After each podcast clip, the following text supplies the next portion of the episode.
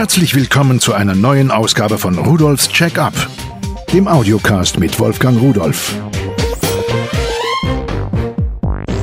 Hallo und herzlich willkommen zu Rudolfs Check-up. Heute geht es rund um CDs. CDs, DVDs, Blu-rays, alles was dazugehört. Da gibt es ein paar Werkzeuge, die man, wenn man oft mit diesen Datenträgern umgeht, doch ganz gut brauchen kann. Aber vorher mal ganz kurz, wo kommen denn diese CDs ursprünglich her? Nun, früher gab es Tonbandgeräte mit diesen Tonbändern, später wurden die abgelöst durch Tonbandkassetten und irgendwann war die Industrie der Meinung, wir brauchen mal wieder ein neues Produkt. Man hat also schon in den 1970er Jahren angefangen zu experimentieren, das auf Scheiben zu bringen, vergleichbar mit einer Schallplatte, nur eben digital. Und da gab es von Philips 30 Zentimeter durchmessende Scheiben für Bildspeicherung, aber da passte dann zu viel Musik drauf. 13 Stunden 40 Minuten, damit hätte man ja die ganze Datenträgerindustrie in Bredouille gebracht. Sony hat experimentiert mit kleineren Scheiben. Und da gibt es eine ganz lustige Geschichte. Der damalige Vizepräsident Norio Ogi, der hat als ausgebildeter Opernsänger man höre, sehr viel Musik, klassische Musik gehört, Herbert von Karajan und da sein Lieblingsstück Beethovens Neunte. So, und jetzt hat man von Sony aus versucht, erstmal diese Musik, weil es ja der Vizepräsident war, auf eine Scheibe zu bringen. Ja, und das hat man gemacht. Die längste Version von Furtwängler, die war 74 Minuten lang und das war der Stein des Anstoßes. Deswegen sind die ersten CDs für Musikaufzeichnungen bis zu 74 Minuten entstanden. Ob es denn so wirklich war, man weiß es nicht. Auf jeden Fall, diese damalige Musik-CD mutierte dann doch relativ schnell zu einer Daten-CD. Es kamen andere Formate dazu, sie wurde anders strukturiert, sie bekam ein Filesystem und eroberte dann den PC. Aber denken Sie nicht, dass das so war wie heute. Die Laufwerke waren groß und teuer, zweieinhalbtausend Euro. Auf der Funkausstellung 1981 wurde das erste Laufwerk vorgestellt und 1982 kamen sie in den Handel. Dazu brauchte man ein extra Interface. Die CD kam nicht direkt in das Laufwerk, sondern sie wurde in eine Kassette eingeschoben und erst dann in das Laufwerk gesteckt. Und wie war sie aufgebaut? Nun, sie besteht aus Pits und Lens. Diese Bits, das sind Gruben und Lens, das sind Erhebungen. Das sind quasi digitale Informationen. Die sind aber winzig klein auf der CD gewesen, heute noch kleiner auf DVD und Blu-rays.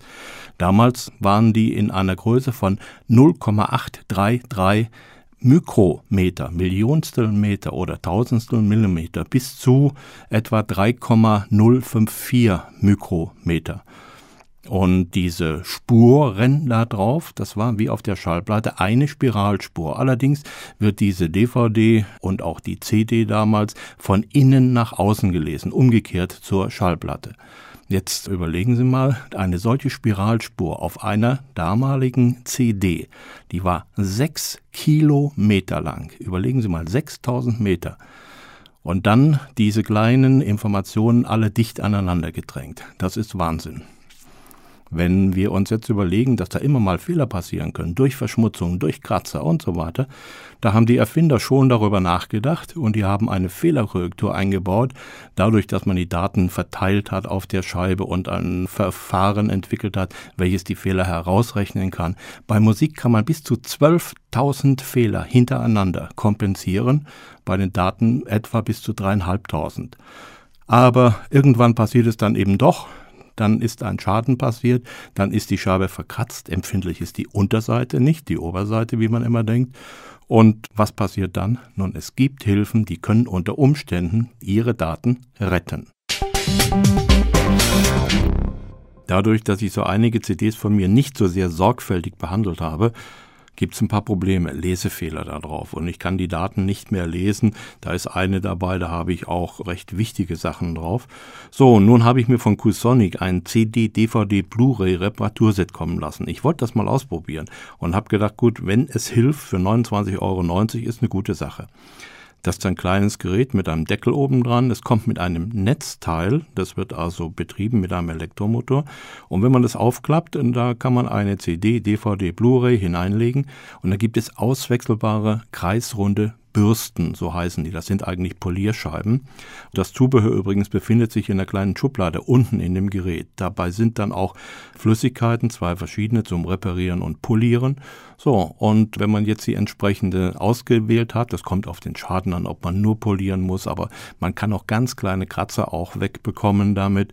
Dann tut man die Flüssigkeit da drauf, legt die CD, DVD oder Blu-ray hinein, klappt den Deckel herunter, drückt auf Start und nach ungefähr zwei bis drei Minuten ist er dann fertig dann sollte man erstmal ausprobieren, ob schon die einfachste Methode geholfen hat, das Polieren, indem man die versucht wieder zu lesen.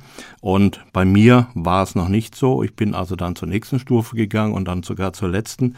Das sind dann Schleifaufsätze, aber stellen sich das nicht so vor wie mit Schmörgel, sondern wirklich auch ganz, ganz fein, was da geschliffen wird.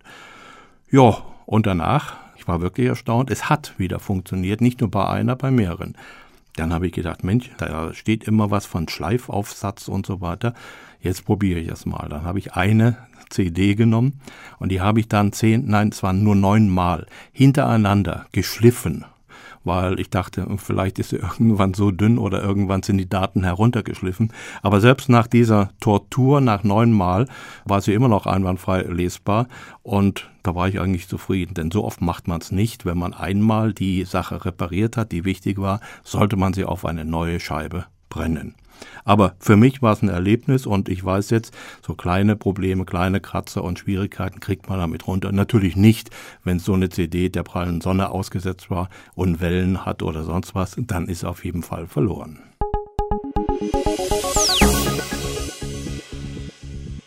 Nach der Reparatur und nachdem ich mir Kopien gemacht habe auf neue Scheiben, dann habe ich gedacht, jetzt müsste die eigentlich wieder beschriften. Ich habe da früher immer irgendwelche Stifte genommen. Entweder hat es nicht darauf gehalten oder bei einigen Stiften hatte ich sogar dann die Daten beschädigt. Das fand ich ganz erstaunlich. Es gibt aber spezielle Stifte, und zwar für die Beschriftung von CDRs, also beschreibbaren, in einem Satz grün, blau, rot und schwarz für 2,90 Euro.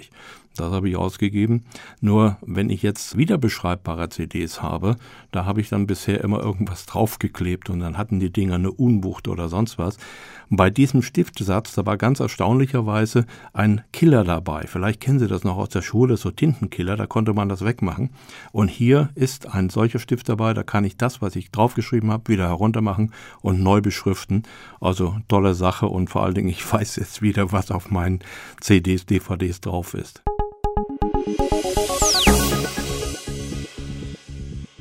Was für einen selbst funktioniert und auch ausreichend ist, dass man einfach auf die CD oder DVD etwas draufschreibt, sollte man nicht machen, wenn man sowas verschenkt. Stellen Sie sich vor, Sie machen Aufnahmen von der Geburtstagsfeier, bringen die auf eine Scheibe und wollen diese Scheibe dann verschenken. Da sollte ein vernünftiges Label drauf sein. Da gibt es ein CD-Labeling-Kit. Und in diesem Kit sind einmal 200 Rundlabels drin, eine Software, mit der man die bedrucken kann. Das ist eigentlich recht schön gemacht. Man kann Zeichensatz, Zeichengröße, Bilder und so weiter einfach alles da auf das Format bringen. Dann druckt man es mit dem Tintenstrahldrucker, zieht die Labels ab und dann gibt es so eine, ja, eine Art Form, in der legt man die Scheibe hinein, auf der man das Label draufbringen will und kann dann auf eine kleine Zentrierscheibe das Label, was man von dem Träger abgezogen hat, nachdem es bedruckt war, ebenfalls drauflegen und dann drückt man das aufeinander. Dann ist es immer exakt zentriert. Das heißt, es gibt keine Unwucht und vor allen Dingen die Ränder, die gehen nicht über die Datenspuren drüber. Ich habe im anderen Fall immer so ein bisschen Probleme. Das sieht dann dumm aus, wenn jetzt da schief drauf ist. Man hat zwei Formen dabei, einmal für die Standard- und einmal für die Panorama-Aufkleber. Das heißt, diese Panorama-Aufkleber, die gehen bis fast in die Mitte der CD, bis fast zum Loch. Da kriegt man mehr Informationen drauf. Die Bilder sind ein bisschen größer. Sieht also ganz schön aus. Das Ganze kostet 16,90 und mit diesen 200 Rundlabels und der Software ist das meiner Meinung nach angemessen.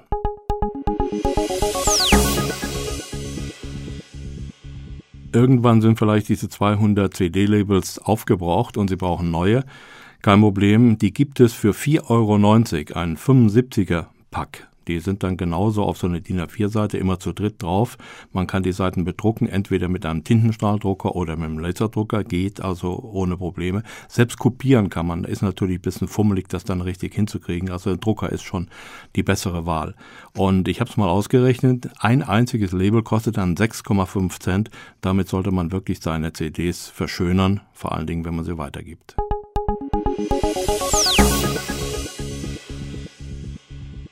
Wenn Sie es ganz edel machen wollen, sollten Sie CD-Cover-Einleger nehmen. Das sind diese Papiere, die in den professionell gemachten CD-Verpackungen drin sind, diese Klarsichtverpackungen.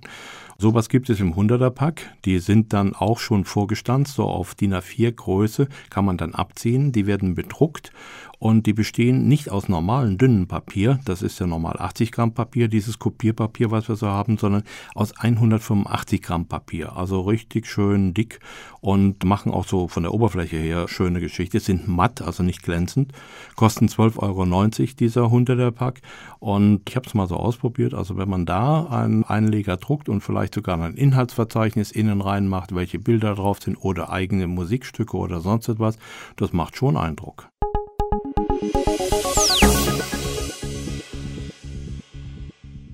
Kommen wir an den Anfang zurück. Ich musste ja meine nun vielleicht aus Dummheit zerstörten Scheiben retten, um sie anschließend kopieren zu können, weil die irgendwo rumfliegen, ohne Hülle, ohne irgendetwas. Und da habe ich einen X-Kills gefunden. Das ist eine Kompakt-Archivbox. Da kann ich 60 CDs oder DVDs oder Blu-rays hineinstecken. Das sind so herausklappbare kleine Plastikschubladen, kann man fast sagen, auch wenn sie senkrecht angeordnet sind. Und für diese 60 CDs ist das ganze Teil nur 24 Zentimeter breit und kostet 9,90 Euro. Ich hoffe, wenn ich jetzt pfleglicher damit umgehe und sie nicht mehr auf dem Stapel irgendwo habe und ab und zu runterwerfe, dass sie dann auch länger halten. So, und das war's. Tipps und Erfahrungen von jemandem, der nicht pfleglich mit seinen Datenträgern umgeht. Ach so, ich habe sie am Anfang ja schon vollgeworfen mit Daten. Kommt noch was dazu. Ich habe das mal so ausgerechnet. Mittlerweile sind ja diese CD-Laufwerke doch recht schnell geworden. Wissen Sie eigentlich, dass die mit unterschiedlichen Geschwindigkeiten gelaufen sind früher, die langsamen, weil man ja außen bei der gleichen Drehzahl eine viel höhere Informationsdichte pro Umdrehung hat als innen. Das macht man heute nicht mehr. So ab 32-fach haben die eine konstante Geschwindigkeit, weil das war zu schwierig, die Geschwindigkeit immer zu ändern und bis sie dann stimmte. Aber wenn Sie sich das mal überlegen, so ein 52-fach CD-Laufwerk heute, das sind 10.000 Umdrehungen pro Minute. Und das ist doch mächtig. Deswegen machen die Teile auch Krach. Und deswegen machen sie auch viel Krach, wenn man da Aufkleber drauf hat, die nicht genau in der Mitte sitzen, wenn da eine Unwucht drauf ist. Wenn Sie mehr dazu wissen wollen, schauen Sie bitte mal unter www.pearl.de-podcast hinein. Dort finden Sie auch Bilder zu den vorgestellten Produkten. So, und jetzt gehen Sie vorsichtiger mit Ihren Datenträgern um, als ich das gemacht habe. Und ich wünsche Ihnen weiterhin viel Spaß mit der Technik und Tschüss.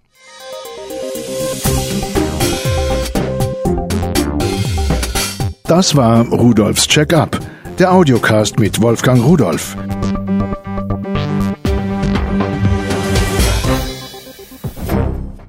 Produziert von der Voxmundi Medienanstalt. Köln 2009.